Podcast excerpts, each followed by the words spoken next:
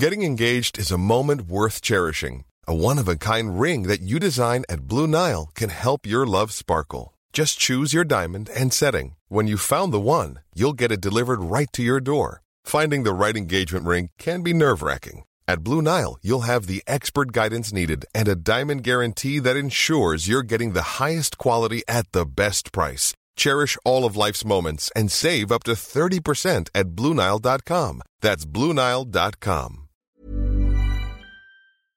Cette émission est rendue possible grâce au soutien de ses auditeurs. Aujourd'hui, nous remercions tout particulièrement Fab M, Charlie, Arnaud, Michael Bernier, Christophe Perzina, Geo Weller et Guillaume Faure. Merci à vous tous et à tous ceux qui soutiennent l'émission. Bonjour à tous et bienvenue sur le Rendez-vous Tech, l'émission qui explore et qui vous résume de manière compréhensible toute l'actualité tech, internet et gadgets.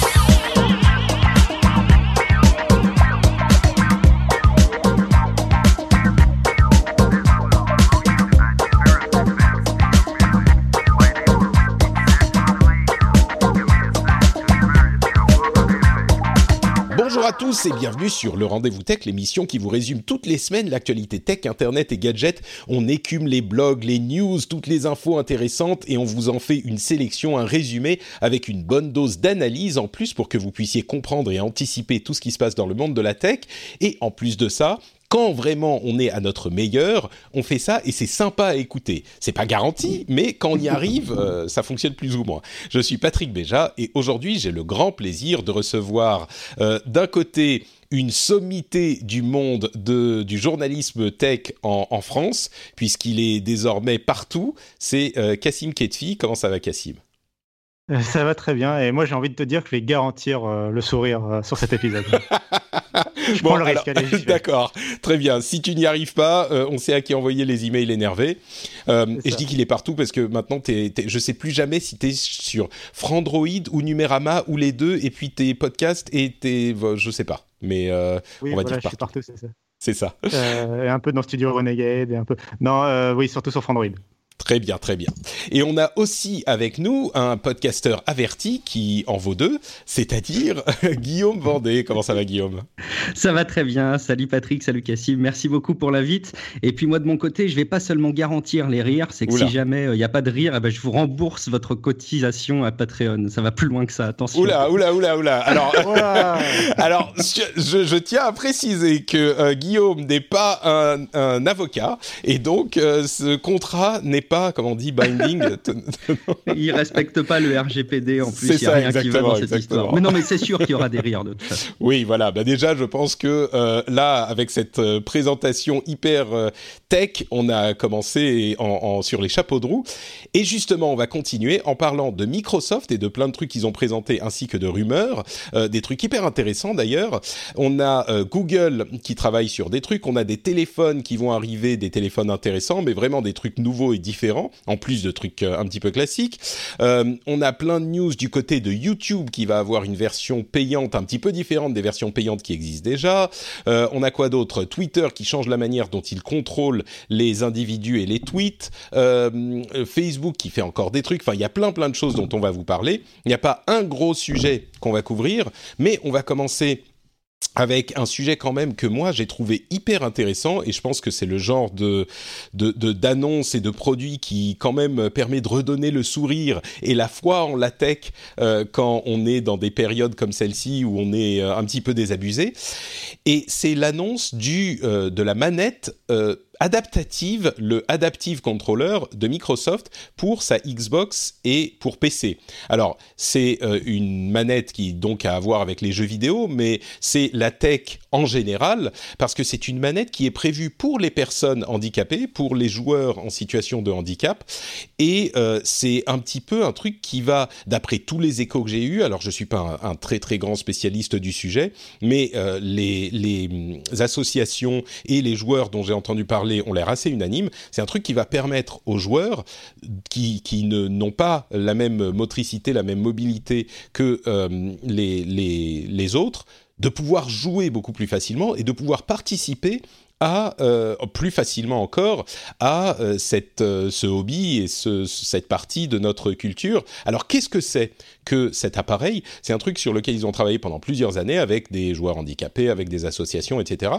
Et en fait, c'est une grosse comment dire, une sorte de pavé euh, sur lequel il y a deux gros boutons euh, et plusieurs petits boutons, mais surtout, il est euh, possible de l'accrocher un petit peu partout. Il y a des supports et la caractéristique principale, c'est qu'il y a derrière le, le gros pavé 19 ports jack qui correspondent aux 19 boutons de la manette.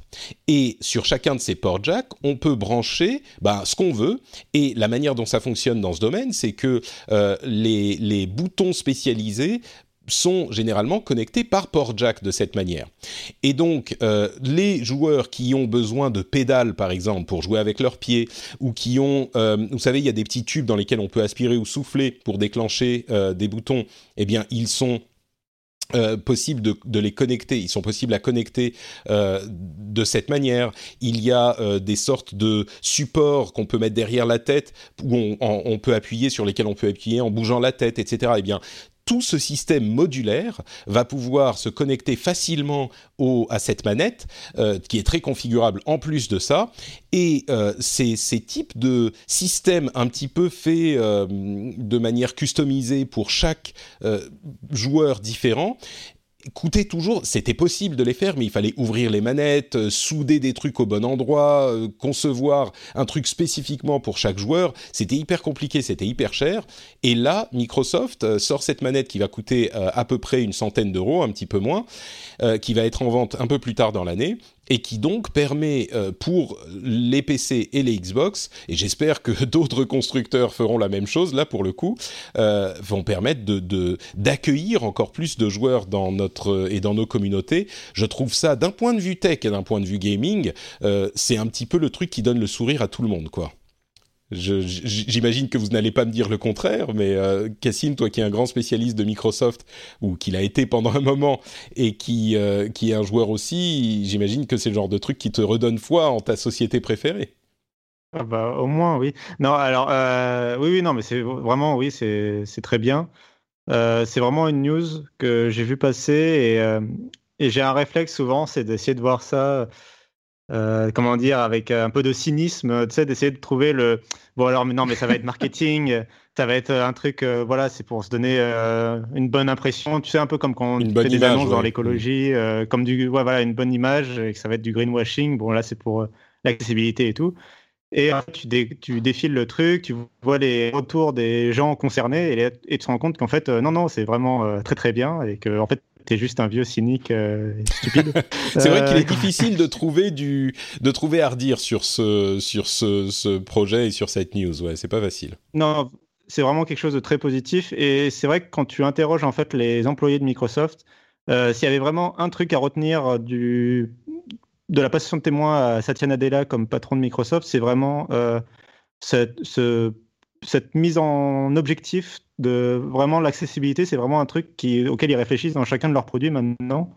Euh, tu, même dans le, pour, les mises à jour de Windows 10 par exemple ou d'autres euh, d'autres produits de Microsoft quoi c'est vraiment quelque chose euh, auquel ils réfléchissent en permanence et ils, doivent vraiment se, poser la question quand ils développent un nouveau produit de comment je fais pour qu'il soit accessible au plus grand nombre quoi mmh. et est-ce que je suis bien en train de faire un truc qui soit voilà, qui, qui, puisse être accessible? D'accord. Et, cette manette, c'est vraiment un résultat direct de, cette, de ce changement de philosophie. Et ouais, ça fait vraiment, apparemment, ça fait plusieurs années qu'ils qui bossaient sur le projet. Et euh, non, ça a l'air vraiment très bien. Après, je suis pas euh, connaisseur euh, spécifiquement de ce sujet parce que je suis pas, je suis pas en situation de handicap et j'ai pas de personnes dans mon entourage qui le sont, donc j'ai pas, voilà, je suis pas. On n'a pas de effectivement de, de, de, de, comment dire, euh, de témoignage direct, mais clairement, je pense que c'est un cas, bah, comme tu le disais, où euh, les gens ont l'air unanimes et les gens qui savent ont l'air unanimes aussi. Donc euh, bon, bonne. J'ai hâte comme toi, j'ai hâte que la concurrence euh, suive. Enfin, j'espère. Voilà. euh, là, c'est un truc sur lequel, tu vois, il faut pas, faut mettre la concurrence de côté. Il faut, faut avancer dans le bon sens, quoi. J'ai envie de dire. Ça serait, tu sais, ça serait tellement magnifique qu'on ait euh, dans, dans, je sais pas, à l'E3 par exemple, qui a lieu dans deux semaines, euh, Microsoft et Sony et, et Nintendo, Nintendo. Qui viennent dire, euh, bah on a, on a vu ce projet, on adore ce truc et donc on va travailler avec Microsoft pour essayer d'adapter euh, de, de- ou de créer des manettes qui peuvent fonctionner chez nous aussi. Ça serait un truc euh, qui justement pourrait le redorer l'image de tout le monde, mais euh, au-delà des bénéfices d'image qu'ils peuvent avoir, bon, je pense que ça serait une bonne chose tout court, quoi. Bon, avançons, à moins que, que tu n'aies euh, quelque chose à ajouter, Guillaume. Non, non, non, vous, a- vous avez tout dit. Juste, je me demandais si ça allait pas. Enfin, c'est même pas je me demande, c'est que ça, ça laisse entreapercevoir le fait que ça va aussi favoriser le handy e-sport. Enfin, déjà, il y a pas mal de boulot pour le e-sport, mais si ça peut favoriser aussi le, le, le handy e-sport. Je sais pas s'il y a un terme qui est plus approprié que Bah, celui-là, mais. Je crois que, je crois que tu sais, dans le domaine du e-sport, je me demande si euh, il y a, enfin bon, déjà, il n'y a pas vraiment de catégorie euh, handi e-sport, je crois, mais si tu peux jouer, je, sais- oh bon, je sais pas, je sais pas. Je me demande si ça serait pas euh, une catégorie. Soit tu peux euh, jouer au, avec les, les manettes et t'es presque aussi bon que les autres ou aussi bon que les autres. Ouais. Je sais pas. Je sais pas, ça serait intéressant à développer. Mais parlons de la Surface Hub 2 qui a été annoncée. Alors vous vous souvenez de la Surface Hub, c'est une sorte d'immense télé connectée euh, prévue pour les utilisations professionnelles par Microsoft. Euh, Surface bien sûr, donc Microsoft, donc euh, un, produit qui, est vendu par eux. Et là, c'est une nouvelle version qui sont des télés de 50 pouces et qui peuvent afficher 4K et qui peuvent s'orienter portrait, euh, portrait et, et paysage. Et ils ont donc euh, euh, montré, ils n'ont pas de, de prix, elle sort qu'en 2019, donc c'est pas pour tout de suite. Ils ont montré quelques utilisations et je pense qu'on est dans un cas où c'est vraiment, si ça fonctionne comme ça, c'est un petit peu magique. Mais je me demande si ça fonctionne comme ça. C'est le genre de truc où, bon, il y a des utilisations assez simples, genre euh, si on a un appel vidéo avec quelqu'un, eh ben on met la télé en mode portrait et on est un petit peu presque en face de la personne, quoi, parce que c'est tellement grand et on peut se mettre juste devant la télé. On a juste une image de la personne et euh, c'est comme si on lui parlait euh, face à face. C'est assez euh, impressionnant comme, c'est rien d'incroyable, mais c'est quand même impressionnant comme utilisation. Et puis au-delà de ça, dans les réunions, dans le travail en entreprise, on peut faire passer des documents de l'un des appareils à l'autre, on peut afficher sur le grand écran. C'est un système de, de comment dire, de tableau blanc connecté, mais plus que ça. Ils, ils travaillent dessus depuis longtemps avec la première surface. Euh, bah, je, me, je me retourne peut-être encore vers Cassim. Euh, est-ce que tu y crois à ce truc? Ou est-ce que euh, c'est le genre de, de, de machin qui marche jamais vraiment comme prévu et puis t'arrives pas à te connecter au réseau Quand même, avec Microsoft qui a le système pour entreprise avec Active Directory, etc., ça devrait... S'il y a quelqu'un qui peut le faire marcher, c'est eux, j'imagine. Ouais, c'est un peu ça que j'allais te répondre. J'allais dire un peu les deux. C'est-à-dire, euh, euh, je suis sûr que euh, avec du Windows 10 et tout ça, il y aura forcément des cas où ça marchera moins bien. Je suis sûr que des gens trouveront des bugs ou des trucs comme ça. Euh, c'est sûr et certain. Mais, mais dans le, j'ai, envie de penser et de croire que dans la majorité des cas, il n'y aura pas de, vraiment de problème. Et que les cas d'utilisation qu'ils montrent dans la vidéo, en tout cas, euh, devraient fonctionner, je pense. Euh, Mais même tu les t'as dit trucs- que c'était pour le mar- Est-ce que tu y crois, toi, au truc du genre, on peut connecter quatre écrans euh, l'un à côté de l'autre, ils ont presque pas de bord, donc ça fait un écran géant, quatre écrans en portrait l'un à côté de l'autre, et puis chacun peut envoyer ses trucs à son écran. Je t'avoue que j'ai du mal à croire que ça fonctionnera vraiment comme dans la, comme dans la pub, tu vois, c'est genre le burger, euh, dans la pub il est beau, quand il arrive dans ton assiette, il est pas exactement comme ça. Mais euh, Bah, c'est vrai que la vidéo de présentation, elle est très impressionnante et a fait. Ça donne un peu l'impression que c'est les vidéos de vision du futur que les Exactement, entreprises. ouais. Voilà, te- Et là, ils te disent non, mais c'est pour l'an prochain. Et donc tu te dis, attends, euh, c'est pour le futur ou l'an prochain? Enfin, fait... c'est un qui est un peu perturbant. Euh, moi, j'ai en- j'ai envie d'y croire dans la mesure. Bah, tu as dit que c'était pour les professionnels, c'est quand même. euh, c'est plus que pour les professionnels, c'est pour les entreprises. Quoi. Et puis c'est pour les grandes entreprises. Hein. C'est pas. C'est un peu. c'est oui, pas l'ancien vraiment un coûtait produit 10 qu'on 000 va euros, je crois, le, le Surface Hub 1. Il coûtait 10 000 C'est euros si je ne m'abuse. ouais. Et celui-là sera un peu moins cher, euh, mais quand même. Donc c'est quand même assez restreint. Et donc sur le fonctionnement, euh, euh, pour les, par exemple, la fusion des écrans, oui, je pense que ça fonctionnera. C'est euh, des choses sur lesquelles en fait ils travaillent énormément euh, avec Windows 10 en interne. Ils travaillent énormément à l'évolution de l'interface. tu sais, c'est un peu la continuité de ce qu'ils avaient fait pour que ce soit universel. en gros, le fait que Windows 10 puisse s'adapter au téléphone mobile, même s'ils ont, ils ont été abandonnés depuis longtemps, bah, ce qu'on voit là, c'est un peu la continuité de ça. C'est-à-dire que Windows 10 il doit être capable de s'adapter, peu importe l'écran, peu importe la configuration, etc. Et donc, c'est quelque chose sur lequel il travaille, et donc j'y crois. Euh, dans les cas qui montrent euh, en vidéo, je te dis après, euh, quand c'est des applications voilà, qui ont été développées pour, ça va être très beau, ça va être très bien, et quand ce sera des applications Microsoft, je suis sûr que ce sera très bien. Quand ce sera le vieux logiciel euh, qui tourne depuis 30 euh, ans dans l'entreprise. Là, j'ai un peu plus de doutes, tu vois. Ouais, c'est sûr. Guillaume, toi, c'est un truc qui te qui te t'intéresse, t'intrigue. Bon, le Surface Hub existe déjà, mais euh, mais celui-là a l'air encore plus raffiné. Est-ce que c'est pas des trucs superflus quand même euh, dans les entreprises C'est quand même euh, juste un écran sur lequel tu branches ton ordinateur et tu copies ta, enfin tu, affiches ta présentation PowerPoint sur euh, le, grand écran qui est déjà dans la dans la pièce, ça suffit quoi. Est-ce qu'on a besoin de toutes ces de tous ces trucs hyper compliqués? Bah, tu, tu m'ôtes les mots de la bouche. Après, c'est peut-être euh, mon, mon expérience euh, à titre, à titre pro qui, qui parle trop. Mais j'ai quand même. La vidéo, elle est super chouette. Le produit, tout le monde le veut. Demain, on te propose de l'avoir même chez toi. Je suis sûr que en bon technophile qu'on est, on le voudrait. Puis il y, a ce côté, quand on tourne l'écran, là, que l'image reste statique. C'est-à-dire qu'il n'y a pas. Quand on passe de portrait à paysage, euh, je ne sais pas si c'est déjà le cas sur les produits actuellement Microsoft, mais l'image reste fixe, en fait. Et c'est juste la, la, le, champ de vision qui, qui qui, on a, on a l'impression de. C'est très impressionnant en fait, c'est très simple, mais on a l'impression de bouger une fenêtre sur un paysage extérieur qui, qui, lui est statique, quoi. Donc ça, ça a un effet assez waouh. On a l'impression que l'écran en, lui-même bouge pas. Et après, par contre, quand on se met en perspective, bah, on a beau voir toutes ces technos arriver et présentées depuis des années, euh, qui sont euh, vraisemblablement viables. Hein. Euh, on peut aujourd'hui très logiquement se dire que tous ces trucs-là, ils sont, ils sont réalistement réalisables et achetables et déployables. Mais bah, il y a toujours plein de paperboards dans les entreprises et l'état de papier avec les feutres, bah, ça reste quand même le truc le plus rapide et ça, c'est pas prêt de disparaître, je pense. Hmm. C'est comme tu dis, diffuser des déjà un écran, euh, une slide PowerPoint sur un, sur un rétro, ça fait déjà le job. Il y a toutes ces initiatives de, tableaux numériques avec les stylos. Bon, même dans le contexte éducatif, je suis pas certain que ça puisse facilement euh, se mmh. déployer. Mais bon, à voir, à euh, voir. Un dernier mot. Ouais. un dernier mot pour sortir un peu de simplement sur l'équipe qui développe ça, enfin l'équipe du coup qui est en charge, enfin c'est les ingénieurs les surfaces, et qui est très proche aussi de l'équipe euh, qui développe euh, la manette euh, d'accessibilité dont on parlait juste avant. j'ai noté quand même à l'annonce de ce produit, même si c'est un produit réservé aux entreprises, j'ai noté vraiment une impression sur, tu sais, sur les réseaux sociaux, sur Twitter, une mise en comparaison souvent avec ce que pouvaient faire d'autres fabricants, etc. de l'effet waouh justement qui avait déclenché cette vidéo et la façon dont, les ingénieurs de cette équipe, de cette division Surface, arrive toujours un peu à essayer de faire des produits différents, à essayer de créer des nouveaux form factors. On ne sait pas trop si ça va marcher à chaque fois, on ne sait pas trop si commercialement ça va marcher. Mais en tout cas, ils essayent, ils essayent vraiment de trouver des nouvelles choses. Euh, et c'est pas, voilà, ils essayent un peu de, comment dire, de, de casser le, la malédiction du euh, les PC c'est mort, euh, on n'utilisera plus jamais de PC, etc.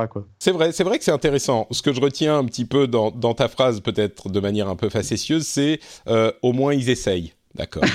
oui, non, mais c'est ça, oui. non, mais, je suis d'accord, je suis d'accord, je comprends. Il y en a, ils se prennent des procès euh, pour des claviers qui marchent pas très bien sur leur nouveau PC portable. Il y a d'autres, ils essayent de faire des télés euh, plates, tactiles, borderless. Je sais bah, tu sais, ce qu'ils essayent de faire d'autres, c'est, euh, visiblement, ça c'est une rumeur, mais il semblerait que ça arrive, c'est une, euh, une surface, mais petit format. C'est-à-dire, euh, comme les surfaces qu'on connaît déjà, euh, qui sont les tablettes, ordinateurs, qui fonctionnent très très bien, bah là, ça serait une surface de format 10 pouces qui coûterait environ 400 dollars, donc on imagine 4 à 500 euros, avec USB-C, qui sortirait dès la deuxième moitié de 2018. Je vous avoue que ça, c'est sans doute le truc qui m'enthousiasme le plus, parce que pour le coup, ça serait un vrai ordinateur euh, dans la taille d'une tablette, et moi, je pourrais euh, très facilement trimballer ça pour faire mes enregistrements, enfin, puisque c'est pas vraiment possible sur iPad.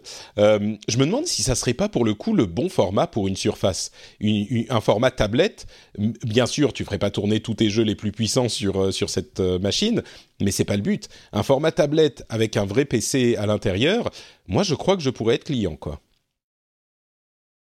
Pas de pas d'autres clients. Euh, non, moi j'ai le silence. C'est vraiment le produit. Bah, pour le coup, c'est plutôt le truc qui va moins me convaincre euh, dans tout ce, dont on a parlé. Oh, et c'est pas forcément la faute de Microsoft. Ouais, c'est pas mais c'est pas forcément Microsoft. C'est tout simplement, t'en as parlé un peu, c'est la puissance. Et euh, je veux pas faire tourner les, derniers, les jeux dernier cri sur une surface à 400 dollars, c'est sûr.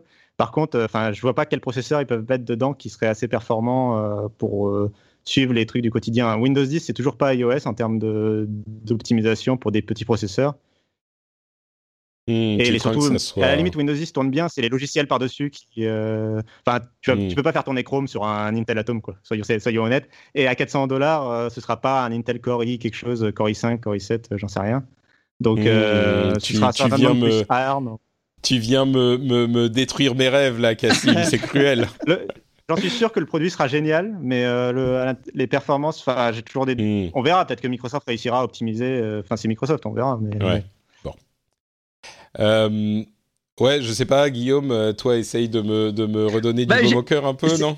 C'est dur parce que j'étais dans ta team, Patrick, sur cette histoire. Moi, j'essayais de voir ce qui pourrait m'aider à remplacer un MacBook Air de, 2012 qui, qui, montre des petits signes de faiblesse. Bah, quand on voit les surfaces aujourd'hui, euh, elles répondent à des, vrais besoins de, ce côté mix ordinateur tablette. C'est cool. Mmh.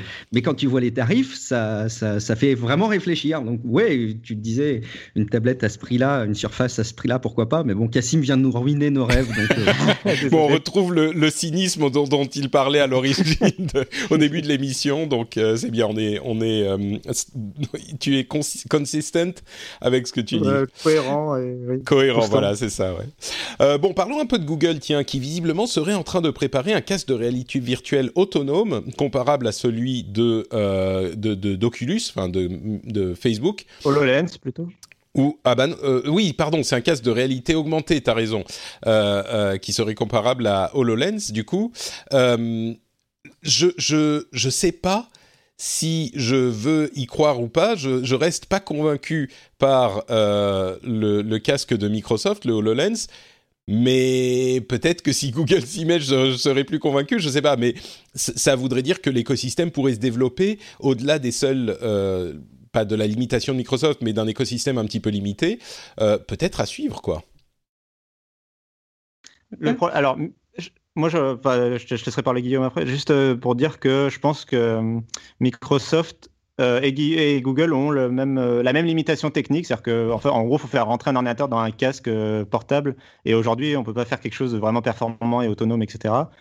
Par contre, Google a une avance sur Microsoft, c'est sur l'intelligence artificielle et l'analyse de données, et ce que tu disais, c'est l'écosystème. là, si les caractéristiques dont la rumeur parle pour ce casque se confirment, en gros, il a, c'est plus ou moins un appareil Android embarqué, euh, un peu moins, beaucoup moins performant que nos smartphones modernes. C'est ce que j'allais dire. C'est ce que j'allais dire. Ils sont, ils ont aussi de l'avance sur euh, les appareils mobiles qui consomment peu de batterie. Donc euh, ça aussi, c'est peut-être une, une, une force que, que, Google. Parce que Microsoft a quand même essayé de faire rentrer Windows 10 en gros dans le Hololens, ce qui, comme tu le disais, est, une autre paire de manches, quoi. Guillaume? Oui, tout à fait. Ouais, c'est compliqué cette histoire de réalité augmentée parce que quand on touche un peu du doigt les usages, bah, c'est bête, mais quand tu essayes de mettre une table Ikea chez toi, tu lances l'application en réalité augmentée sur le smartphone, euh, ouais, ça te donne un aperçu et tu te dis, ah ouais, ouais, c'est incroyable le potentiel. Mais il va falloir ce casque, tôt ou tard, et toutes les feuilles de route de nos copains, les grands industriels sur ce sujet-là, passent par la case de l'écosystème qui va euh, être nourri parce qu'il y aura un appareil qui va arriver, qui sera euh, accessible au grand public, pas cher, performant, et malheureusement, il n'y a aucune feuille de route qui permet aujourd'hui de se dire, bah tiens, à moyen, à court terme, on va avoir cet appareil euh, démocratisé, démocratisable pour les usages de la réalité augmentée. Bah, Peut-être que celui de Google, euh, basé sur un, écosystème mobile, sera plus abordable justement que le HoloLens. Bah, tout passera sur le prix justement. Après sur le sur le, profil, ça pourquoi pas, c'est intéressant et ce serait quand même dingue que Google propose pas quelque chose par rapport à ça et réfléchisse pas à ça, mais ça passera clairement par le prix, hein, une fois de plus, je pense. Euh, à, voir ce que ça va sortir. Bon, effectivement, les caractéristiques sont pas trop pas trop mauvaises, mais euh, bon, ça ça reste à l'état de rumeur. Petite note rapide pour dire que euh, les choses évoluent dans le bon sens aussi du côté d'Android, puisque désormais Google va obliger les constructeurs à appliquer les correctifs de sécurité. Euh, c'est possible grâce à la séparation qu'ils ont fait du niveau bas et du niveau haut de l'OS depuis euh, ces une ou deux versions. Et euh, du coup, maintenant, il est fort possible que les appareils Android soient mis à jour de manière beaucoup plus rapide que ça ne l'était jusqu'à maintenant, ce qui était un vrai problème pour l'utilisation d'Android. Et il est possible que les appareils, donc on va dire d'ici un ou deux ans, les appareils qui sont vendus aujourd'hui, eh bien, ils soient mis à jour régulièrement. Ça, c'est une très bonne nouvelle pour les utilisateurs d'Android et le grand public en général. Et puisqu'on parle de mobile, eh ben, il y a tout un tas de téléphones plus ou moins bizarres euh, qui sont en train d'arriver, d'être euh, euh avancés en rumeur. On va faire un passage en vue rapide. Il y a le Red Hydrogen One qui est un, téléphone conçu par la société de, caméras haute performance, caméra pour euh, cinéma, etc., RED, euh, qui est un appareil sous Android, mais qui a un écran holographique entre guillemets avec, euh, je sais pas comment ça se dit en français, mais lenticulaire. Vous savez, c'est des trucs comme on voit les images en 3D dans les dans les trucs de collection d'images, où c'est un petit peu en, ah comment c'est des sortes de de trucs arrondis. Il y a plein de petits trucs arrondis sur l'image et donc quand on la bouge, on voit à différents endroits. Mais il y avait, c'est un petit peu le même écran. C'est la 3DS en fait. C'est la, voilà, c'est la 3DS, c'est le, Fire euh, Phone, je crois, euh, qui faisait ça, etc. Et ils peuvent aussi filmer pour des images 3D pour l'écran euh, holographique. Donc ça, c'est un appareil qui va être très très cher. Il est surtout capable de se connecter à toutes les, euh, toutes les, tous les objectifs professionnels. Donc c'est un truc qui va s'intégrer à un, un, truc de travail pour les professionnels de la vidéo, j'imagine. Euh, il y a un Lenovo Z5 qui a été teasé, qui n'a ni bordure ni encoche. Alors à voir comment ils vont faire, donc de téléphone sans bordure, mais sans la petite encoche du haut, à voir comment ils vont faire pour placer les caméras. Le, reste, on peut savoir, mais la caméra, moi je me demande si quand même ils ont mis une photo du haut de l'appareil. Je me demande si la caméra est pas en bas ou un truc du genre, ou alors peut-être qu'elle sort quand on appuie sur un bouton, elle sort du haut de, l'appareil, un truc du genre. HTC euh, a annoncé qu'ils sont en train de travailler sur un téléphone qui s'appelle le Exodus, qui est un téléphone Android qui a euh, un, un, support natif des protocoles Bitcoin et Ethereum. Je vous avoue que je suis pas tout à fait 100% sûr de comprendre exactement ce que ça veut dire pour un téléphone. Je pense qu'ils vont pas miner sur le téléphone, mais ça veut dire qu'il pourra plus facilement utiliser les applications de ce type-là. Bon, euh, ça continue dans ce domaine. J'ai le sentiment plutôt, pour te, pour te couper sur cette revue, j'ai le sentiment plutôt qu'ils utilisent, la, ils veulent en tout cas utiliser euh, la techno de la blockchain pour euh, le, le, stockage des informations et, et, notamment l'échange d'informations sur les messageries, entre autres, etc. Donc c'est évidemment que si tu es de cet appareil-là à quelqu'un qui a le même appareil ou des technos similaires, mais je, je pense que c'est plus sur cette partie blockchain, technologie, avec, avec ce registre-là, plutôt que sur le fait de, de miner évidemment des, oui, des crypto-monnaies. Oui, bien sûr. Ouais, effectivement.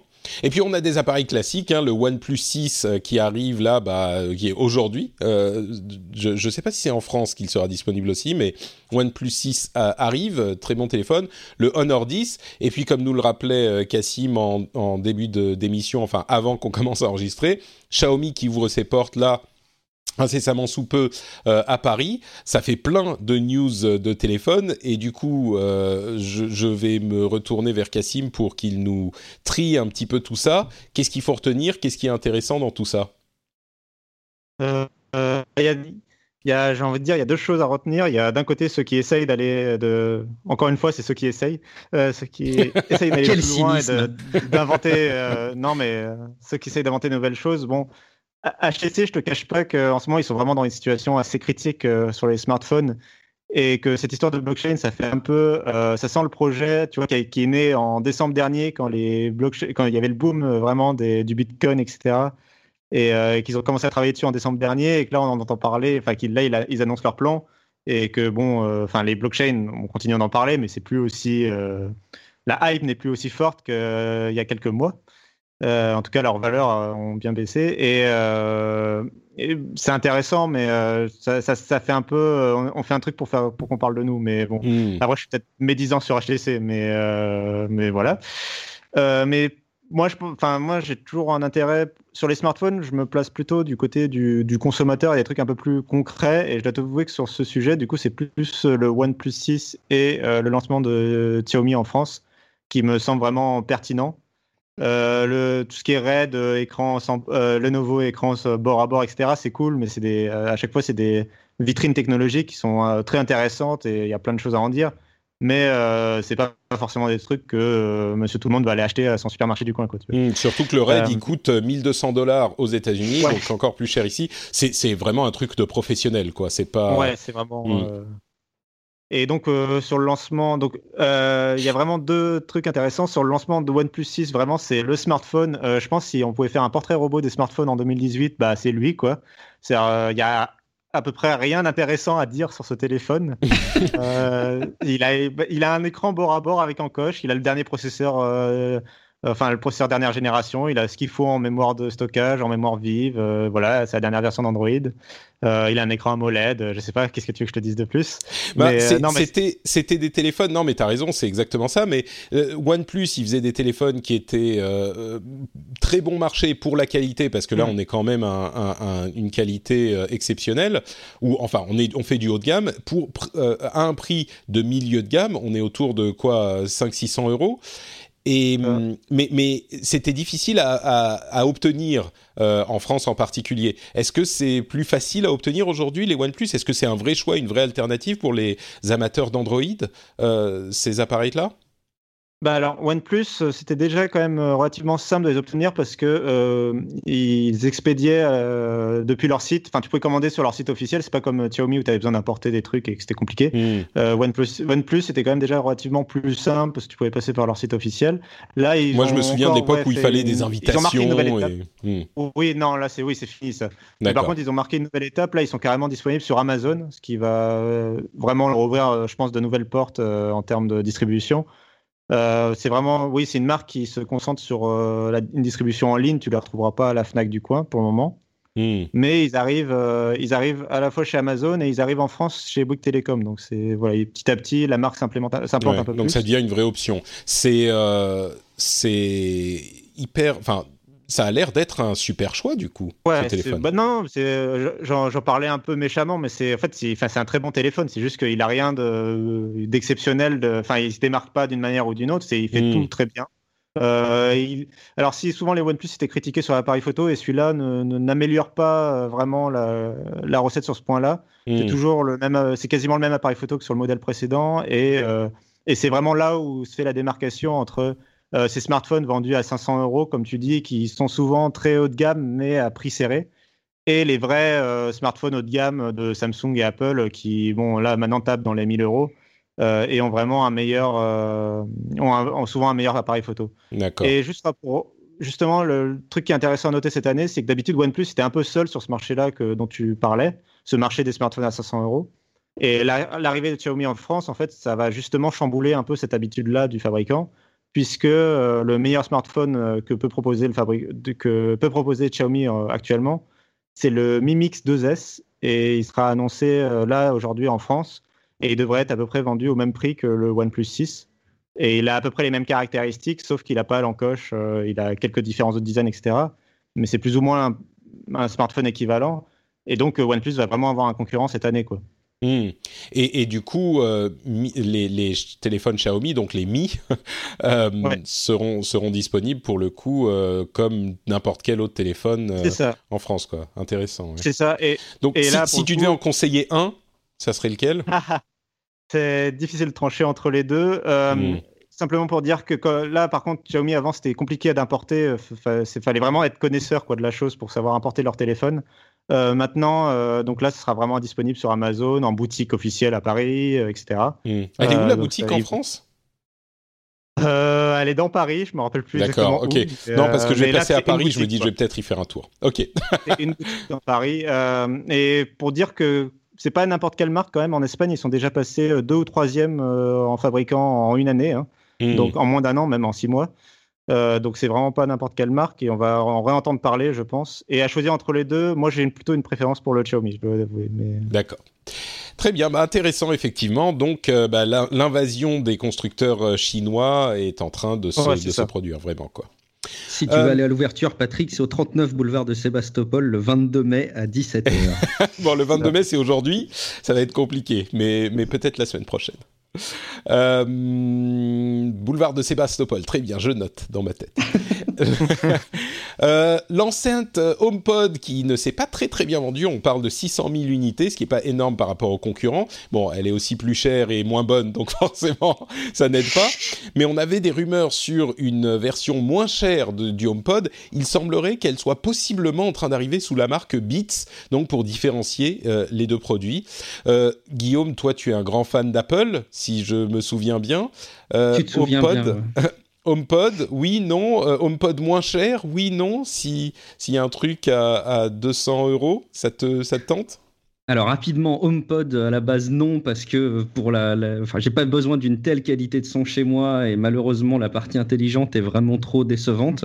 Euh, en plus avec une ouverture vraiment réduite sur des services comme Spotify. Enfin quand on achète un HomePod aujourd'hui c'est Apple Music seulement, euh, donc il faut il faut faire un choix complet d'écosystème, une fois de plus, en tout cas pour cette version. Et après, par contre, une enceinte moins chère. Alors moi, pas plus, mais j'imagine qu'il y a peut-être plein de gens qui ont vu euh, le fait que le HomePod était encensé pour sa qualité de son, euh, et donc qui se disent, bah ouais, moi, pour euh, équiper mon salon sur, pour remplacer ma chaîne sans fil avec la nouvelle techno de AirPlay, pour accompagner mon téléviseur parce que comme il est très très plat, il y a un son pourri, je voudrais des super enceintes avec. Mmh. bah peut-être que ça peut répondre à des besoins. Et du coup, si c'est le cas, de mettre un gros dessus euh, Beats, bah oui, encore plus, évidemment. S'il n'y a pas la partie intelligente qui est moins chère mais la même qualité de son, ça peut être cool, ouais.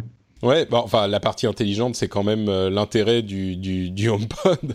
Donc. Ouais, j'ai euh, l'impression que les rumeurs laissent entendre que justement il n'y aurait pas hmm. forcément Siri dessus, quoi, qu'il y aurait juste la partie techno sonore. alors ça reste des rumeurs, hein, la partie sonore, et que c'est aussi ce qui permettrait à Apple d'afficher un prix plus bas. Ah, pourquoi pas, oui, c'est vrai que dans ces conditions, ça viendrait attaquer le marché peut-être des, des, petites enceintes, peut-être même qu'elles seraient portables. Euh, ça pourrait venir attaquer ce marché-là, ça pourrait être effectivement. Absolument. Mais du coup, est-ce qu'ils garderaient la marque HomePod qui est quand même très associée à Apple? Ça pourrait être une stratégie de division euh, effectivement des, des, des, gammes de produits euh, un petit peu moins cher chez Beats. C'est quand même marrant de dire Beats moins cher alors que c'est justement les appareils chers qui, qui font, jouent tous sur le marketing. Mais, mais oui, c'est genre mini Apple, quoi. Ça serait, ça serait possible. C'est ce qui se passe sur les casques, hein, d'ailleurs. Euh, bah, Apple fait pas des casques de très grande qualité. Hein. C'est, il y a que Beats. Mais... c'est vrai. Ouais, donc. Euh... Je me euh, demande si, euh, si sur l'enceinte, si euh, Apple va pas lancer en fait toute une gamme de produits Siri intégrés, tu vois. Enfin, il y a, y a, des produits maintenant qui, qui sont ni de Google ni d'Amazon et qui intègrent Alexa et Google Assistant, tu vois. Et Apple, par le passé, ils aiment bien leur écosystème fermé, mais ils aiment bien aussi s'ouvrir aux accessoiristes. Et, euh, peut-être que le, ce Beats, ce serait en fait le premier d'une lignée de, d'appareils qui ne pas du coup HomePod, hein, comme tu disais, justement pour garder la marque Apple HomePod euh, à part, mais qui, qui intégrerait quand même Siri en fait, et qui du coup euh, serait en quelque sorte une sorte de, de mini HomePod. Mmh, ouais, c'est possible, mais moi je me demande si justement la stratégie euh, de, de, de, division de gamme entre euh, Beats et Apple pour, pourrait permettre justement de toucher tous les marchés sans avoir besoin d'aller chercher des, des, des, tiers. Surtout que Siri étant de la piètre qualité qu'on sait, euh, tout reposerait sur la qualité de l'appareil lui-même. Et donc, euh, si l'appareil est construit par quelqu'un d'autre, ils n'ont pas la main dessus. Je suis pas sûr. Ils vont peut-être se réveiller pour Siri. Hein. Ah, bah ça, ils ont intérêt. Je pense qu'ils vont là, ils vont s'y mettre, je pense. Oui, oui, bah oui. Là, je pense qu'il serait pas impossible même qu'on ait euh, à la conférence de septembre, peut-être pas celle de dans deux semaines de la WWDC, mais celle de septembre. Euh, il n'est pas impossible qu'on ait une, une grosse annonce de Siri, que ça fasse partie de, euh, de, de, de la genre que ça soit carrément un produit. Siri revu et corrigé. Maintenant, il marche bien, quoi. Donc. Euh, oui, c'est ça. Euh, dernière petite news avant qu'on fasse un break, euh, il y a une, euh, une, une nouvelle technologie dont j'avais pas entendu parler jusque-là qui s'appelle le Teragraph Wi-Fi. qui est en fait une sorte de, de, nouvelle norme du Wi-Fi, qui est la, norme suivante, c'est AY, je crois, si je, ne dis pas de bêtises. C'est ça, c'est 802.11 AY qui serait prévu, bon bien sûr on peut l'utiliser en Wi-Fi classique comme euh, à la maison, mais les, constructeurs prévoient aussi de l'utiliser comme des, remplacements de la fibre. Alors on a des débits qui pourraient atteindre les 20 à 30 gigas de manière réaliste selon les spécialistes, et ils ont une portée de, alors c'est pas une portée énorme, hein, on parle de 10 euh, à 30 mètres, donc c'est vraiment limité, mais avec ce type de, d'installation, l'idée serait de mettre des antennes Wi-Fi euh, un petit peu partout dans les villes, de manière à remplacer euh, la fibre. Bien sûr, c'est compliqué à installer parce qu'il faut mettre des antennes partout, mais euh, c'est plus facile que de creuser des, digues un petit ah peu partout dans les villes pour installer de la fibre. Et Facebook et euh, Qualcomm se sont associés pour essayer de développer ce type de, technologie pour les villes. Ils voudraient commencer les tests euh, d'ici l'année prochaine, en 2019.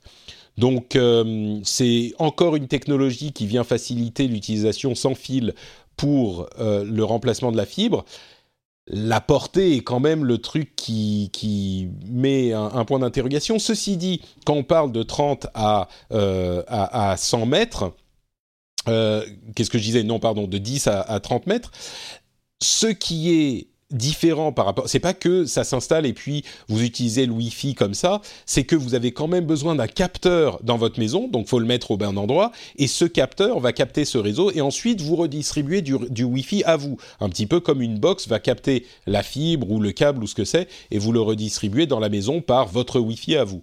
Donc euh, peut-être une alternative de plus. La portée est quand même une préoccupation, quoi. Qui a inventé ce nom, Terragraph Qu'il se dénonce tout de suite. Écoute, moi je trouve ça pas mal, c'est assez catchy. Il y a un côté rétro, en fait. Ouais, exactement. Ça fait un petit peu euh, Tesla. Ça, ça, me rappelle un peu le lancement euh, à l'époque, alors juste avant le lancement de la 4G, euh, le, consortium Wi-Fi qui voulait faire le WiMAX, qui était censé être un concurrent, en fait, enfin c'était un concurrent de la 4G tout simplement. Hmm. Et ça me rappelle un peu ça, parce qu'en fait, ce, que, ce dont tu parles, les débits qui vont comme ça euh, décoller et, euh, la fréquence qui est utilisée, qui est du 60 GHz, euh, ça me fait penser tout simplement à la 5G en fait qui va arriver. Et je me demande vraiment si ce genre de technologie, enfin, quel est vraiment le but de ce genre de Say hello to a new era of mental health care. Cerebral is here to help you achieve your mental wellness goals with professional therapy and medication management support. 100% online. You'll experience the all new Cerebral Way, an innovative approach to mental wellness designed around you. You'll get a personalized treatment plan from a therapist, prescriber, or both in a safe and judgment free space. Your cerebral therapist or prescriber will outline a customized plan with clear milestones along the way so you can get to feeling your best. With Cerebral, you're not alone in your mental health journey. We're here to empower you to live a fulfilling life. So take that first step towards a brighter future and sign up today at cerebral.com slash podcast and use code ACasts to get 15% off your first month. Offer only valid on monthly plans. Other exclusions may apply. Offer ends July 31st, 2024. See site for details. Technologie, est-ce que c'est vraiment euh, fait pour euh, qu'un jour ce soit implémenté à grande échelle ou est-ce qu'ils y croient vraiment ou est-ce que c'est pour plutôt euh, peut-être mener une négociation sur la 5G ou euh, tu vois essayer de de lancer d'autres choses euh, parce que ça, vraiment la, promesse là de remplacer la fibre, la promesse de d'améliorer les débits, etc. C'est vraiment la promesse de la 5G et c'est le même euh, calendrier, tu vois. Et euh, j'y vois vraiment, enfin même ce que ce dont tu parlais, il, faut, euh, il faudrait une box pour la capter, il faudrait un élément pour la capter, oui, ça s'appellerait un smartphone, ou euh, ça s'appellerait surtout une box 4G, euh, quoi, en fait, tout simplement. Ouais, c'est un petit peu le même type de. Ouais, ouais. Bah, c'est une alternative différente, effectivement. C'est une technologie Wi-Fi qui est un petit peu différente de la technologie 5G. Mobile, ouais, bien sûr. Ouais, mobile, qui, qui est prévu pour, avec une antenne, capter beaucoup plus de. Enfin, bon, je, je t'avoue que je, je suis pas grand spécialiste, donc je vais m'arrêter de parler avant de dire des bêtises. Mais c'est une bonne question. le, le fait qu'il y a de nombreuses alternatives pour ce type de technologie. Moi, je me demande s'il n'est pas intéressant de séparer les, euh, les, réseaux mobiles des réseaux euh, simili-fibres pour avoir deux réseaux différents et puis euh, c'est pour, pas, pour pouvoir euh, avoir des utilisations un petit peu différentes aussi. Mais, mais bon, ce qui est positif, c'est de voir que il y a des technologies plus simples à installer que la fibre qui sont en train de se développer, même si au final la fibre est la seule option qui puisse se développer sans limite, parce que la fibre, on peut toujours, mhm. toujours subdiviser encore plus les, les, euh, comment dire, les spectres et ajouter de la, de la, de la bande passante. Euh, c'est toujours, finalement, c'est presque infini. C'est pas complètement infini, mais c'est presque infini la fibre. Donc, euh, c'est quand même un investissement important pour l'avenir. Je viens d'avoir un message d'un conspirationniste qui me dit que si jamais il y a cette techno qui est en cours de développement, c'est parce qu'il y a Facebook derrière qui veut s'accaparer les données, tout ça, tout ça. Mais je, préfère pas le relayer. Oui, oui, non, c'est certainement pas là. Bon, pour qu'est-ce qui voudrait, qu'est-ce qui te donnerait cette idée-là, franchement? Bon, je sais pas. Franchement, bah- venant de Facebook, ça m'étonnerait. Bah oui, bah oui, ça, euh, c'est si on a appris un truc aujourd'hui, c'est qu'on peut leur faire confiance à Facebook avec les données. Euh, bah on va en reparler dans un moment, justement, mais euh, avant ça, une petite pause pour vous remercier, euh, vous qui êtes soutien de l'émission, vous qui permettez à cette émission d'exister, et pour encourager ceux qui ne sont pas encore soutiens de l'émission de peut-être penser à le devenir. Comme je le dis à chaque épisode, L'émission n'a pas de sponsor, ne fait pas de pub. On euh, se contente de recevoir l'argent des auditeurs qui euh, décident que l'émission en vaut la peine. Euh, seulement ceux qui décident, seulement les élus qui décident que l'émission mérite un ou deux euros par épisode, eh bien, ils deviennent Patreon de l'émission sur patreon.com/rdvtech. Ils choisissent le montant qu'ils donnent par épisode, le nombre d'épisodes pour lesquels ils donnent par mois, et ils peuvent s'arrêter quand ils veulent. Et c'est comme ça qu'est l'émission. Donc, euh, si vous pensez qu'elle vous informe, qu'elle vous distrait, euh, qu'elle vous fait passer un bon moment, qu'elle vous est utile, eh ben simplement pensez peut-être à euh, devenir patriote vous aussi sur patreon.com/rdvtech. Le lien est dans les notes de l'émission. Et aujourd'hui, je remercie tout particulièrement Eric EMK, Émile Guillemot. Fabrice Bailly, je pense à Guillemot, ça me fait penser à d'autres choses. Fabrice Bailly, Cyril, Anne Westong, Guy Giraud, Jean-Marie H et Johan Denis. Merci à vous tous de soutenir l'émission et merci à tous ceux qui choisissent de le faire. C'est évidemment grâce à vous que cette émission existe. On continue avec euh, ce sujet dont je parlais tout à l'heure. Alors, YouTube va lancer une version de YouTube Musique ah. euh, très bientôt. D'ailleurs, ils l'ont annoncé. Je me demande si c'est pas cette semaine. Euh, ça sera aux États-Unis, donc ça va pas forcément arriver en Europe tout de suite, même s'ils ont annoncé une arrivée en France qui était prévue. Et donc, il y a YouTube Musique pour 10 dollars par mois. Donc, un abonnement qui vous permet d'écouter la musique de YouTube alors vous vous dites, mais on peut déjà écouter la musique de YouTube. Et bien là, ça sera sans pub d'une part, avec une nouvelle app d'autre part, euh, qui vous permettra d'écouter, bah, soit de regarder les clips, soit de euh, passer votre application euh, en, enfin de fermer votre application et d'avoir la musique qui joue toujours. Donc ça c'est une révolution pour YouTube parce que c'est pas possible aujourd'hui. Et euh, il y a d'un autre côté YouTube Red qui permettait déjà ça, qui va devenir YouTube Premium, qui permettra, qui coûtera 2 dollars de plus, donc juste un petit peu en plus, et qui vous permettra de supprimer les vidéos, les, les publicités de toutes les vidéos YouTube. Donc ça vous donne YouTube Musique plus plus de pub sur YouTube. Donc c'est un, YouTube bah, premium euh, sans pub quoi. Mais la version à 10 dollars qui était avant le prix de YouTube Red, ça devient YouTube Musique et ça sera uniquement pour la musique. Alors il y a plein de choses à dire sur ça, mais euh, est-ce que vous êtes intéressé par un service de ce type? Ah, Guillaume? Déjà, en, termes d'offres, c'est quand même déjà, il faut être honnête, c'est quand même pas très clair. Moi, je pense que je me défie n'importe qui de s'y retrouver hein. Bah, en fait, c'est YouTube Red d'avant, les musiques. Ouais, en fait, c'est très simple. Il y a YouTube Musique qui sera à 10 dollars par mois et qui aura une app YouTube Musique qui vous permet d'écouter de la musique comme toutes les apps de musique. Est-ce que c'est plus, plus compréhensible quand je dis ça comme ça C'est plus ça. Bah, en fait, c'est un nouveau nom de ce que j'en comprends aussi. C'est pour ça qu'il y a des noms de services qui se marchent les uns les autres. Il y a, un truc qui m'intéressait, c'est euh, Google mettait en avant le, un élément différenciant qui était la recherche. Par exemple, euh, l'idée c'est que tu puisses dire, euh, dis donc Google Music, trouve-moi cette chanson que chantait Bernard Minet dans le générique d'un dessin animé des années 80. Enfin, je sais pas, j'en sais rien, un truc comme ça. Et le fait est que cette recherche, je trouverais ça dommage qu'elle soit cantonnée au, à un service de musique et qu'elle soit pourquoi pas un niveau un petit peu plus haut des assistants et qui te permettent du coup d'aller donner comme réponse bah, des chansons de d'autres catalogues, de Spotify, de Deezer et, mmh. compagnie. Et euh, je ne sais pas si c'est un élément aujourd'hui en plus suffisant pour les gens euh, de choisir un YouTube Music plutôt que d'autres acteurs. Je crois qu'à part le, à part le catalogue et le prix, je vois pas trop quels éléments pourraient faire changer les gens. En tout cas, la recherche me paraît pas être un élément euh, suffisant, quoi. Ouais, bah c'est un autre service de musique. Moi, le, le, premium, YouTube Premium, je regarde beaucoup YouTube. J'aimerais bien pouvoir me débarrasser des pubs. Et je me dis du coup, si euh, pour 12 dollars par mois, j'ai plus de pubs sur YouTube, plus un service de musique, bah, j'arrête mon abonnement Apple Music, j'ai euh, le YouTube Premium, et voilà. Et c'est très simple, ça fait d'une pierre deux coups, pour un peu plus cher qu'un service de musique, je pourrais être intéressé. Cassim, je suis sûr que comme les jeunes, tu, tu, passes beaucoup de temps sur YouTube, euh, donc ça, ça t'intéresserait aussi, non? Attends, je mets ma casquette à l'envers. oui, donc euh, oui, non, mais alors oui, donc déjà, bon, l'annonce, oui, c'est super compliqué. Google n'arrive pas à lancer. Ils sont vraiment mauvais sur les services. Des fois, c'est incroyable. Enfin, ça et le service de messagerie, c'est les deux trucs où ils euh, ils sont pas foutus d'avoir un seul service qui réunit tout. En fait, il faut toujours qu'ils aient 40 000 offres. Parce qu'en plus, ce qu'on n'a pas dit, c'est bien sûr que Google Play Music reste au catalogue. Hein. Il est toujours actif et tout ça. C'est ça, il y, a Google Play Music, YouTube Premium, YouTube Music Premium, enfin bref. Euh. Je pense qu'ils vont retirer Google Play Music à un moment, tu vois. Je pense qu'ils n'osent pas le dire. Ouais, mais ça va, ça va, enfin retirer, ils vont euh, associer les deux, quoi.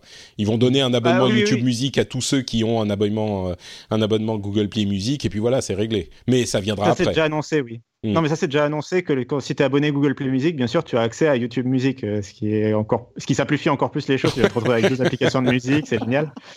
Euh, alors, la question qui, les deux questions en fait que je veux dont j'aimerais des réponses, en fait, c'est un, euh, Google Play Music, l'avantage était le fait de pouvoir mettre ses propres musiques sur le, sur le service. Euh, c'est-à-dire quand tu as des musiques qui sont pas au catalogue, bah, tu peux les, euh, tu me mettre tes propres euh, rips et tu les, et du coup après tu les retrouves en streaming sur le service. Et donc ça, YouTube, ils en ont pas trop parlé pour. C'était un truc qu'intégrait Google Play Music, ils en ont pas parlé pour YouTube.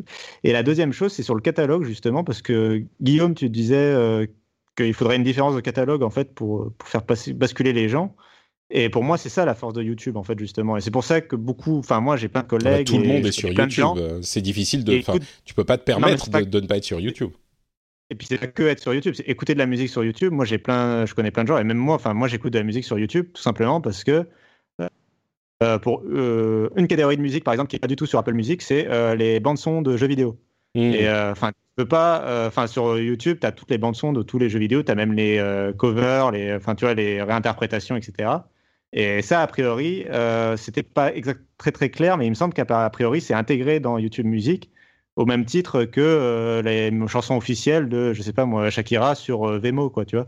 Hmm. Euh, sais comment s'appelle la chaîne qui réunit tous les clips officiels. Oui, oui, Vemo, Memo, Mevo, Vemo. Oui, c'est Vemo. Je sais plus. bref. mais en tout cas, voilà, moi, ce qui m'intéresse dans, dans, YouTube Music, c'est vraiment tout ce catalogue de musique, j'ai envie de dire presque non officiel. Enfin, c'est officiel, non officiel, on ne sait pas trop, euh, de mmh. bandes son, etc. Euh, qui sont sur YouTube. Donc, c'est-à-dire qu'il n'y a pas d'ayant droit, tu vois, qui ont fait retirer la, la, vidéo. Et euh, effectivement, c'est vraiment ce catalogue-là qui m'intéresse en tout cas. Et je crois que tu n'as pas mentionné, par contre, pour YouTube Premium, le service à 12 dollars par mois, le fait qu'il y a aussi les séries télé, les contenus YouTube originaux, quoi. C'est vrai, ils sont tellement peu, peu populaires que je les ai pas passés sous silence. Mais c'est vrai qu'il y a Cobra Kai, le, spin-off de, euh, de Karate Kid, qui, qui est disponible sur YouTube euh, Premium. On peut imaginer qu'à l'avenir, il y ait plus de choses et que du coup, ça devienne un concurrent potentiel, de Netflix et compagnie.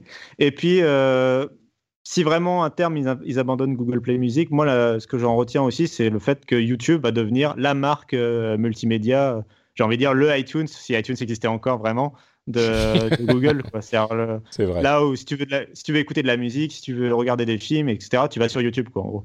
Ouais, c'est euh. possible, oui, ça peut, ça peut se développer dans ce sens-là. Et, et, bon, du coup, YouTube Premium pourrait être intéressant puisque ça devient pas juste un truc de, de juste de vidéo, mais ça inclut de toute façon toute la musique. Et pour 2 dollars de plus, on a plus. C'est, ça pourrait, ça pourrait fonctionner. Et, Juste, je veux mentionner, parce que ça, me tient à cœur un petit peu, c'est le fait que il fut un temps où sur Windows Phone, j'avais une application qui me permettait d'écouter de la musique de YouTube en arrière-plan. Mais je dis ça, je dis rien. Hein. oui, c'est juste parce qu'elle était tellement peu utilisée que YouTube n'avait pas été leur demander de la retirer, c'est tout. Exactement. Ouais, c'est le cynisme jusqu'au bout. Ouais, oui.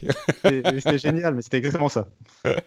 Euh, bon, parlons un petit peu d'Apple, hein, puisqu'on n'a presque pas parlé d'Apple. Juste pour dire qu'ils ont augmenté le nombre de voitures sans pilote en test.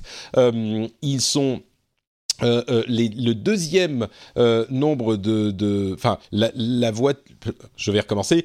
La société qui a le, plus de voitures, ils sont au deuxième rang. Ils sont devant Tesla et Waymo, de voitures en test, hein, bien sûr. C'est vraiment intrigant parce que je vois pas aujourd'hui Apple se lancer sur la construction de voitures. Ça aurait peut-être été une possibilité à un moment, mais j'y crois plus aujourd'hui.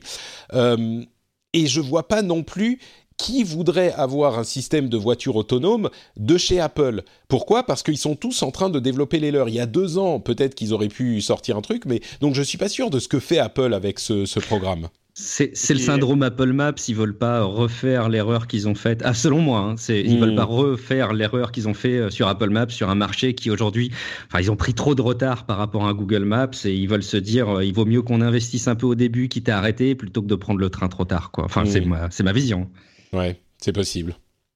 Moi, j'ai envie de dire, si, quand on voit la différence entre Siri et ses concurrents, est-ce qu'on a vraiment envie d'avoir confiance dans une intelligence artificielle qui est Apple pour les voitures? Non, je plaisante bien sûr, euh, mais euh, non, mais par contre, ouais, je vois pas trop non plus la, ce que pourrait faire Apple, et surtout en termes de service. Euh, je vois pas le produit. Quoi.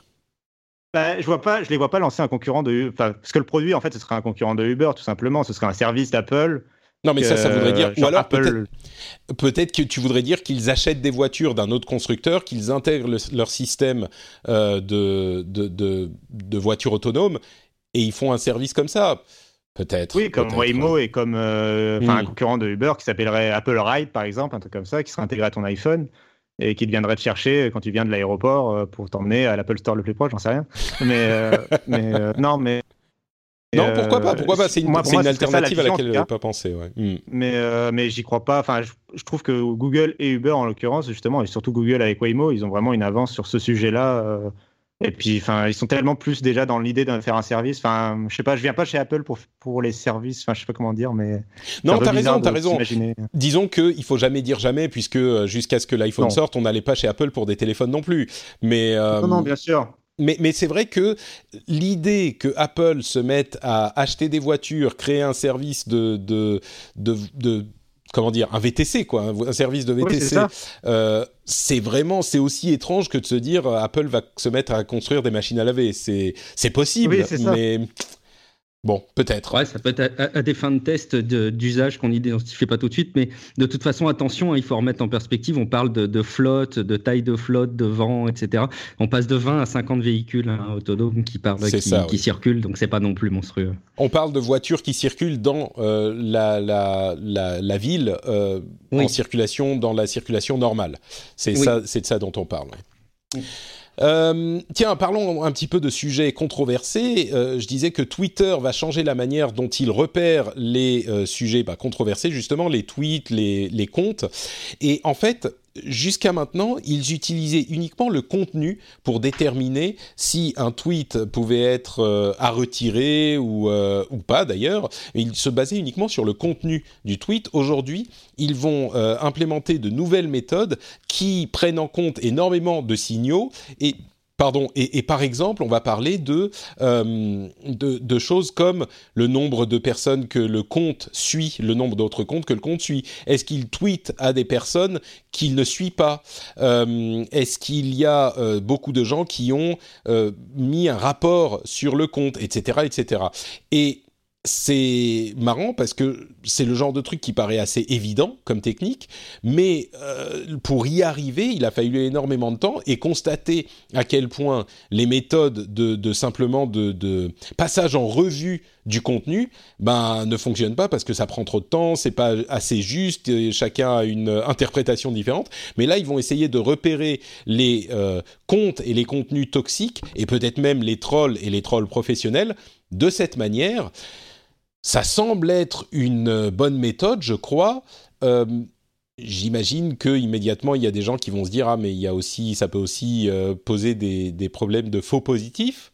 mais enfin, c'est quand même, moi, ça me paraît être la bonne, la bonne technique, je pense.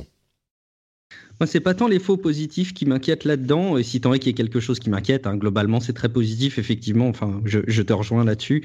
Euh, c'est juste que c'est quelque chose qui a une toute petite échelle, et, et vraiment concernant l'écosystème de Twitter, qui vraiment un écosystème particulier, mais ça s'apparente un peu à un social scoring quand même par certains aspects.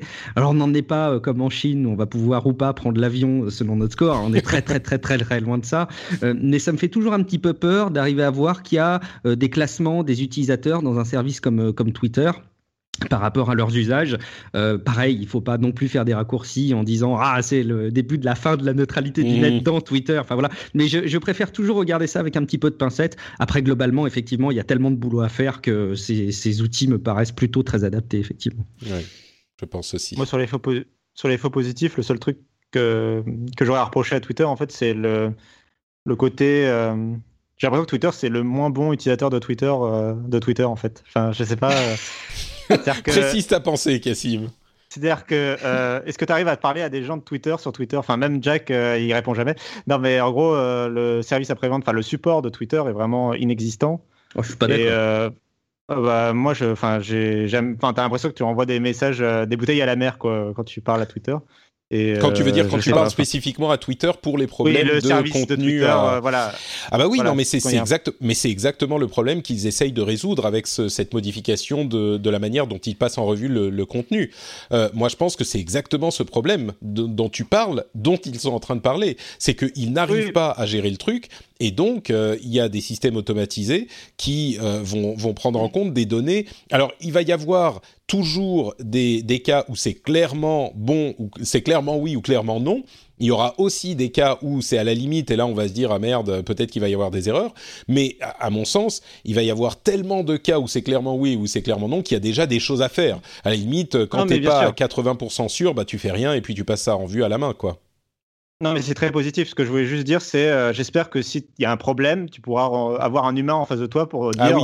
Euh, S'il te plaît, euh, mon compte, j'aimerais bien y réaccéder euh, parce que tout va bien. Regarde, je suis gentil. Ouais. C'est juste ça, et c'est ça que en, en quoi j'ai pas confiance pour euh, Twitter parce que jusqu'à présent, ils m'ont pas prouvé qu'ils étaient capables de faire ça en fait, d'avoir un support mmh. derrière l'automatisme. Mais l'automatisme, oui, je, je, soutiens. Enfin, c'est très bien, oui. Mais... Ouais, je crois qu'il y aura toujours des cas où ça va merder, ça c'est sûr, et c'est là où ça sera un petit peu problématique, genre, euh, et les gens vont autant qu'ils gueulent aujourd'hui parce que le le compte qui sur lequel ils ont fait un rapport euh, est toujours actif, eh bien demain ils gueuleront parce que euh, regardez, moi je, on m'a on m'a fermé mon compte par erreur et euh, je, je n'arrive toujours pas à le à le récupérer, alors que si on devient un petit peu plus strict, eh ben forcément c'est non mais je comprends ce que tu dis, Cassim, t'as pas tort non plus. Euh, bah tiens, en parlant de euh, de, de, réseaux sociaux dans la tourmente, euh, Zuckerberg sera devant le Parlement européen aujourd'hui, je crois, c'est aujourd'hui ou demain. Il fait un passage en France d'ailleurs, il va aller à l'Élysée. Et encore plus intéressant que ça, bon, il va répondre aux questions comme euh, ça avait été le cas devant le Parlement euh, américain, j'imagine. C'est ce soir et ça sera live streamé, donc euh, peut-être qu'on regardera ça aussi. Mais il y a un autre truc qui était intéressant, c'est que si vous vous souvenez, le Parlement anglais a sommé Mark Zuckerberg de venir s'expliquer pour les problèmes dont on parle depuis des, mois et des mois maintenant. Et ils ont dit, soit vous venez vous expliquer, soit la prochaine fois que vous venez en Angleterre, eh ben on vous arrête et on vous amène devant le Parlement. et vous devez répondre dans telle date. Et Facebook a attendu trois jours après la date limite à laquelle il devait répondre. et euh, la, la, responsable de la communication a envoyé un message en disant euh, Monsieur Zuckerberg n'a pas vraiment de projet de euh, rencontrer le comité, ni de voyager au, en Angleterre aujourd'hui. Donc foutu Brexit. C'est vraiment alors c'est un petit peu un doigt d'honneur euh, sous, sous, forme écrite. Hein. J'ai l'impression que c'est le plus proche qu'on puisse faire d'un doigt d'honneur. Euh, je, je, comment dire? D'un côté, je comprends pourquoi il dit bah enfin désolé on n'a pas on va pas envoyer Mark sachant qu'ils ont envoyé des hauts responsables de la société hein, c'est pas qu'ils ont envoyé personne mais ils vont pas envoyer Mark Zuckerberg à chaque pays qui demande euh, d'avoir des explications. Euh, surtout qu'il va venir euh, au Parlement européen. Il va pas non plus en plus aller voir euh, les, Anglais je peux comprendre. Encore une fois surtout qu'il a envoyé des représentants de la société pour répondre aux questions du, du Parlement anglais ce qui je pense est nécessaire et puis d'un autre côté, moi, en tant que qu'Européen euh, euh, pro-européen, comme tu le disais, Guillaume, c'est toi qui disais euh, merci le Brexit. C'est ouais, un petit ça. peu genre, bah voilà, vous avez vous avez voulu partir. Maintenant, forcément, vous pouvez pas jouer faire cavalier seul et essayer d'avoir le même poids que, que, tous les autres. À un moment, il faut être cohérent avec vos, vos, vos intentions. Donc. Euh, je sais pas, je, je, présente la news sans, sans plus de jugement, mais, euh, mais c'était intéressant, j'ai enfin, euh, alors, je suis d'accord avec vos deux remarques, juste, euh, enfin, c'est.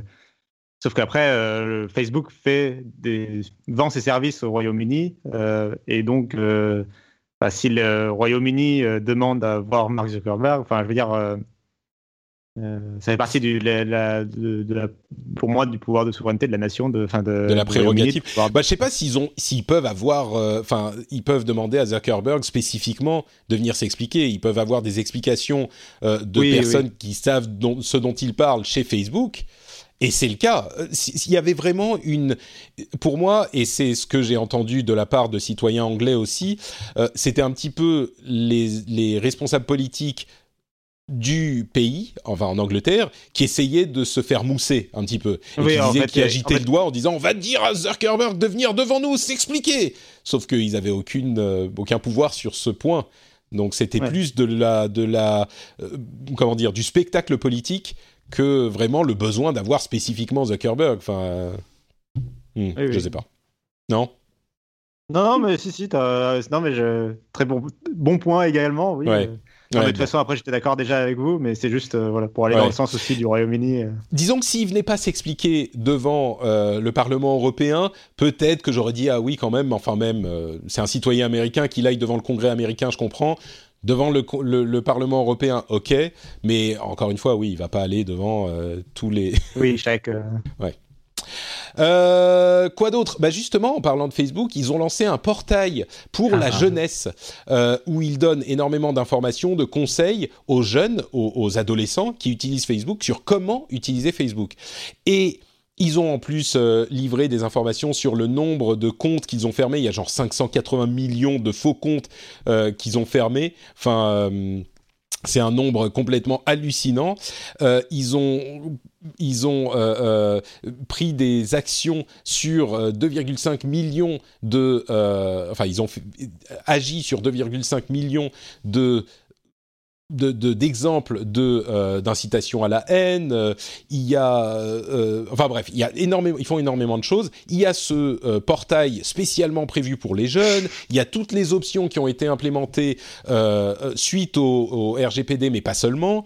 il y a les, les, les, le fait qu'ils sont désormais en, accord avec la loi allemande qui nécessite de supprimer le contenu euh, le contenu d'incitation de, de, à la haine en 24 heures. Maintenant, ils y arrivent. Et entre parenthèses, on leur reproche de, de, de trop, euh, d'être trop, de faire trop de zèle et du coup de supprimer du contenu qui ne devrait pas être supprimé. Là, on arrive aux questions dont on parlait tout à l'heure et on se dit, bah oui, bah, enfin, soit vous leur demandez de le faire et à ce moment ils sont responsables, soit euh, bah, c'est aux au juges de le faire et on n'a pas la puissance de, feu. Donc euh, voilà, c'est un petit peu euh, un, un, problème insoluble. Enfin, il y aura toujours des problèmes qui vont qui qui vont être constatés quand on va dans un sens ou dans l'autre, mais dans l'ensemble, j'ai un petit peu envie de vous poser cette question. Facebook, j'ai l'impression qu'ils font beaucoup pour vous permettre de faire en sorte qu'ils n'utilisent pas vos données personnelles pour la publicité, pour informer les gens sur la manière d'utiliser Facebook, pour vous informer sur vos droits, pour euh, désormais être en conformation, en, conformité, heureusement, avec euh, le RGPD, euh, pour vous permettre de supprimer vos données, de, télécharger vos données, etc. Est-ce qu'on n'arrive pas à un point où bah, Facebook est, en train de faire, Facebook et les autres, mais particulièrement Facebook parce qu'ils sont emblématiques, eh ben, ils font tout ce qu'ils peuvent pour être honnête, pour être en conformité avec la loi et pour informer les gens sur le service. Et au bout d'un moment, ça va bien de jeter la pierre à Facebook, mais ça veut dire que les gens utilisent le service en connaissance de cause et qu'ils informent suffisamment les utilisateurs. Je me demande si on n'arrive pas à ce point, et j'en suis pas convaincu, mais je me pose la question, est-ce qu'on peut encore reprocher à Facebook d'être Facebook, quoi? Il y, a tout leur, il y a toute leur image de leur passé qui malheureusement teinte un peu l'opinion des gens. Même je, je suis, bah, une fois de plus, hein, je suis désolé, je, je suis d'accord avec toi, euh, Patrick, sur le fait qu'ils font quand même pas mal de choses. Et encore une fois, je pense que c'est un petit peu facile de tirer à boulet rouge sur Facebook dès qu'il y a un scandale. Et hum, n'empêche que le gros scandale qui a eu lieu, ils ont évidemment leur part de responsabilité. Euh, elle n'est pas totale, mais elle est très importante. Et ils essayent de faire amende honorable. Bah tant mieux, ça va dans le bon sens. Moi, je voulais juste m'attarder euh, 30 euh, secondes sur Facebook for, euh, for Youth, pour, pour les jeunes. Le Youth Portal, là le Youth Portal parce que je, suis allé jeter un coup d'œil et euh, bon il y a une règle numéro un hein, dans la com quand on parle aux jeunes c'est ne pas dire qu'ils sont jeunes. Et là euh, ils n'arrêtent pas hein, pour les jeunes personne de votre âge donner aux jeunes le pouvoir etc euh, et ils utilisent des tournures qui sont très bizarres. Je sais pas si c'est la traduction hein, j'ai pas été regarder la version anglaise, mais comme euh, ils expliquent comment créer quelque chose de sympa sur Facebook. Et finalement, moi qui fais de l'accompagnement pédagogique sur les, sur les nouvelles techno auprès des seniors, je me rends compte que tout le, le, le, champ lexical qu'ils utilisent et tous les codes de communication, notamment les petits pictos hein, des bénoms qui font, qui font coucou, euh, bah, tout ça, ça parle vachement aux personnes plus seniors qu'aux jeunes. Donc je me demande s'ils ne sont pas gourés un peu dans leur brief de com. Mais bon, ça, ça n'enlève rien à leur intention. Ça, et le fait que chaque page, euh, c'est un c'est des paragraphes de 20 lignes pour ah expliquer des trucs comme ton profil euh, ou les pages, etc. Des trucs. Enfin, je t'ai dit, les seniors, ils adorent ça. Hein. Oui, d'accord, très bien. non, mais, voilà, je... sais pas s'il y a vraiment besoin de 20 lignes pour expliquer ce que c'est qu'un profil sur Facebook à des jeunes. Tu euh, et puis, je sais surtout. Enfin, euh, je... je suis pas sûr que ce soit la meilleure façon de leur expliquer qu'on leur a scéné un paragraphe de 20 lignes. Je sais pas qui va lire ça en fait. Bah oui, mais à ce moment, qu'est-ce qu'on pourrait leur demander de faire? Enfin, tu vois, ils disent sur la sécurité, ils répètent des trucs basiques, mais ils disent utiliser des, des, des des mots de passe euh, complexes. Euh, c'est pas le contenu le problème. C'est quoi alors bah, c'est la forme en fait. Enfin, c'est euh, plus Mais comment est-ce que, comment est-ce qu'ils devraient faire? N'oublie pas que les gens qui ont moins de 13 ans ne doivent ne sont pas censés utiliser Facebook. Hein, donc on s'adresse quand même à des gens qui ont au moins 13 ans. Perso, la, même plateforme, mais avec des vidéos, euh, avec des vidéos tuto un peu courtes. Je crois que déjà sur la forme, ça aurait été vachement plus approprié. Pour dire la même chose, hein, encore une fois, tu as, raison, Cassim. Je pense que le fond est, très pertinent, très bon. De toute façon, c'est Facebook qui explique Facebook, donc ils peuvent pas trop se tromper. Mais par contre, sur la forme, euh, c'est bah, typiquement de la vidéo, quoi, en format vertical qui va bien. Mm. Ça aurait été tellement. Et typiquement, Google, pour leur euh, nouvelle comment dire, leurs nouvelles conditions d'utilisation et où ils, ont, où ils expliquent les choses en français euh, plus euh, clair. Bah, justement, ils ont mis plein de vidéos YouTube euh, intermédiaires qui t'expliquent très rapidement à chaque fois, à chaque section, ce qu'elle fait, etc. Quoi. Hmm. Et, je pense que c'est plus clair et c'est plus, enfin surtout, c'est pas tant un problème de clarté qu'un problème de, il faut prendre le temps pour le faire et. et personne va le faire. mais, c'est un petit. Je sais pas si voilà. Mais, mais c'est un petit peu ça que je, je ce à quoi j'en viens en fait. Est-ce que on peut. Euh, alors oui, ils auraient pu mettre des vidéos, ok, mais je suis pas certain que les, gamins auraient pris le temps d'aller plus le temps d'aller voir la vidéo, si peut-être un peu, mais euh, est-ce que c'est la responsabilité de Facebook vraiment jusqu'à ce point? Est-ce que là ils n'ont pas vraiment fait au moins euh, de quoi, de quoi qu'on puisse dire bon, ok, la, responsabilité est un petit peu aussi sur les utilisateurs. Au-delà même de la responsabilité, j'ai envie de dire, c'est désormais, je pense, vraiment le choix des utilisateurs. On pourrait dire, oui, mais on n'a pas vraiment le choix parce que tout le monde est sur Facebook, donc il faut être sur Facebook si on veut machin. Ok, c'est à la limite une autre euh, réflexion. On peut aujourd'hui utiliser Facebook sans euh, qu'il n'utilise trop de nos données privées.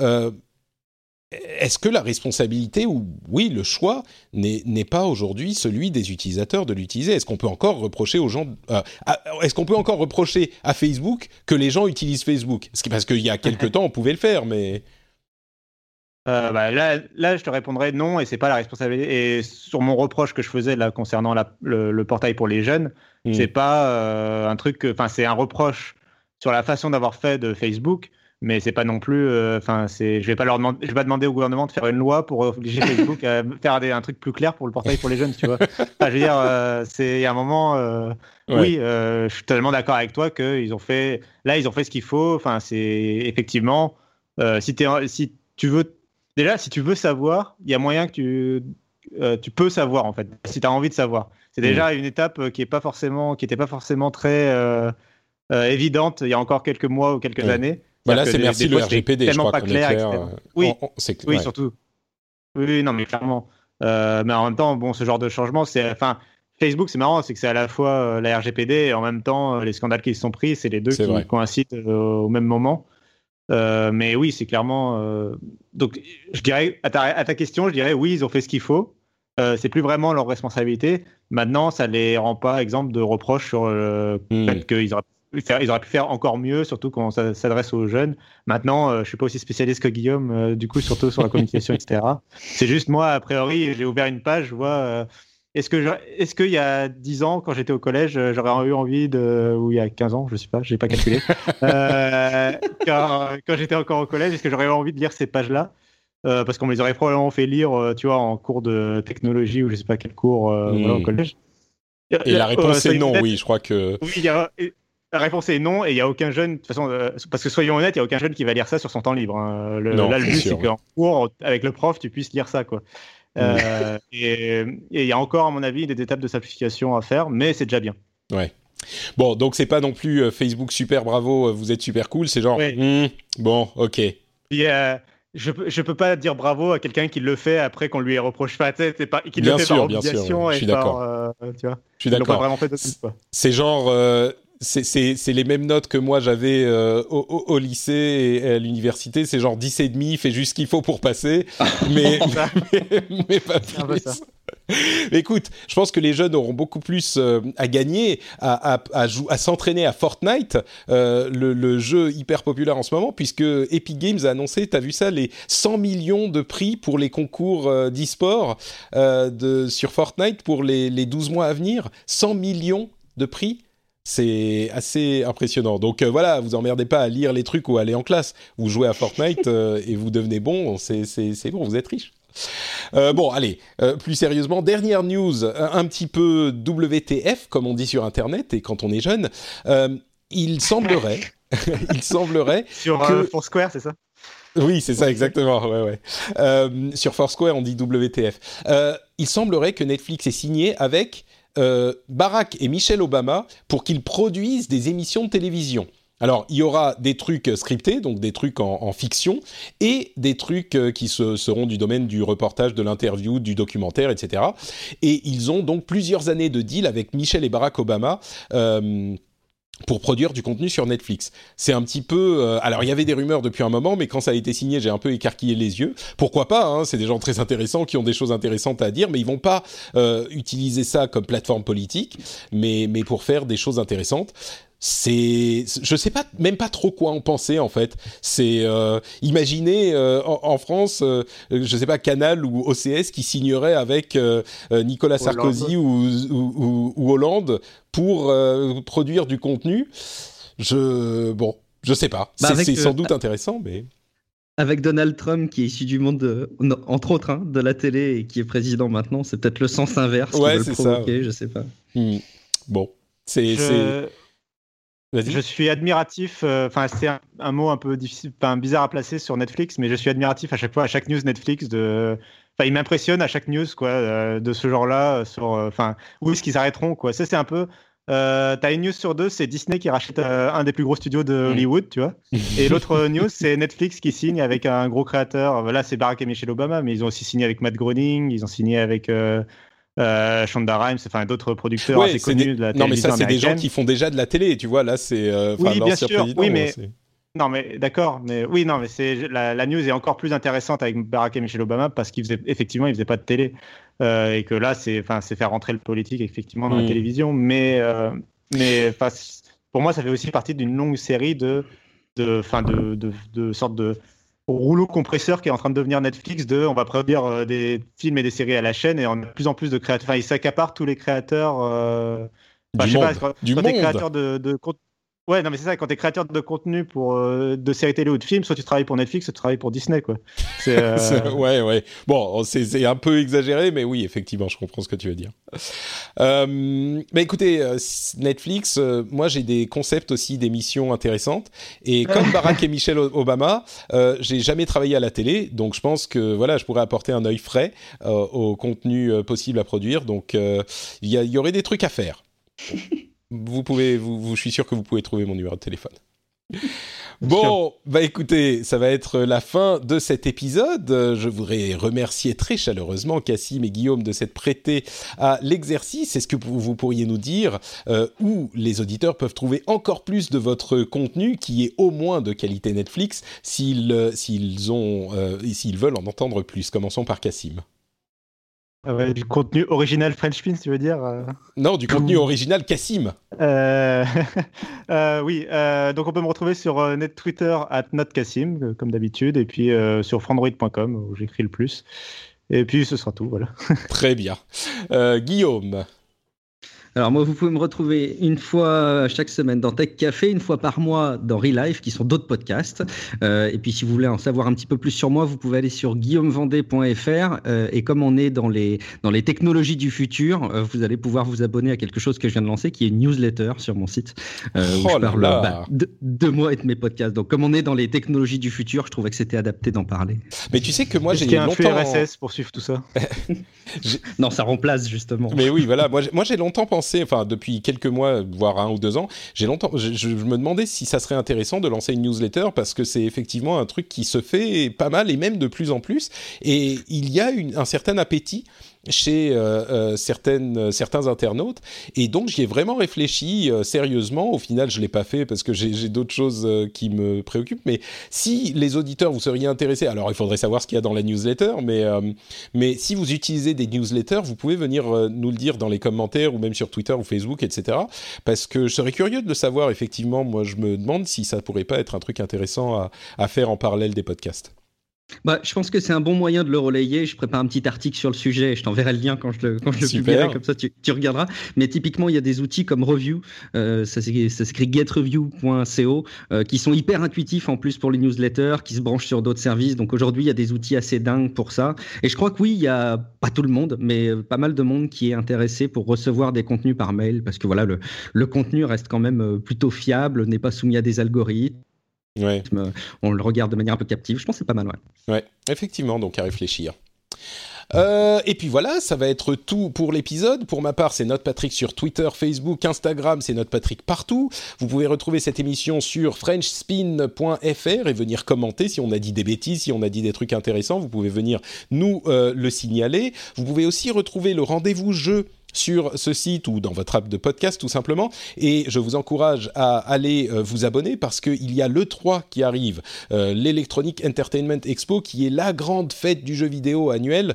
Et c'est toujours un moment absolument extraordinaire. Et donc on va évidemment en parler dans le prochain épisode du rendez-vous jeu. Donc euh, si vous vous intéressez un tout petit peu aux jeux vidéo, bah, c'est vraiment le moment d'aller voir ce qui s'y passe parce que c'est là que toutes les, les nouveautés sont présentées. Donc le rendez-vous jeu sur votre app de podcast.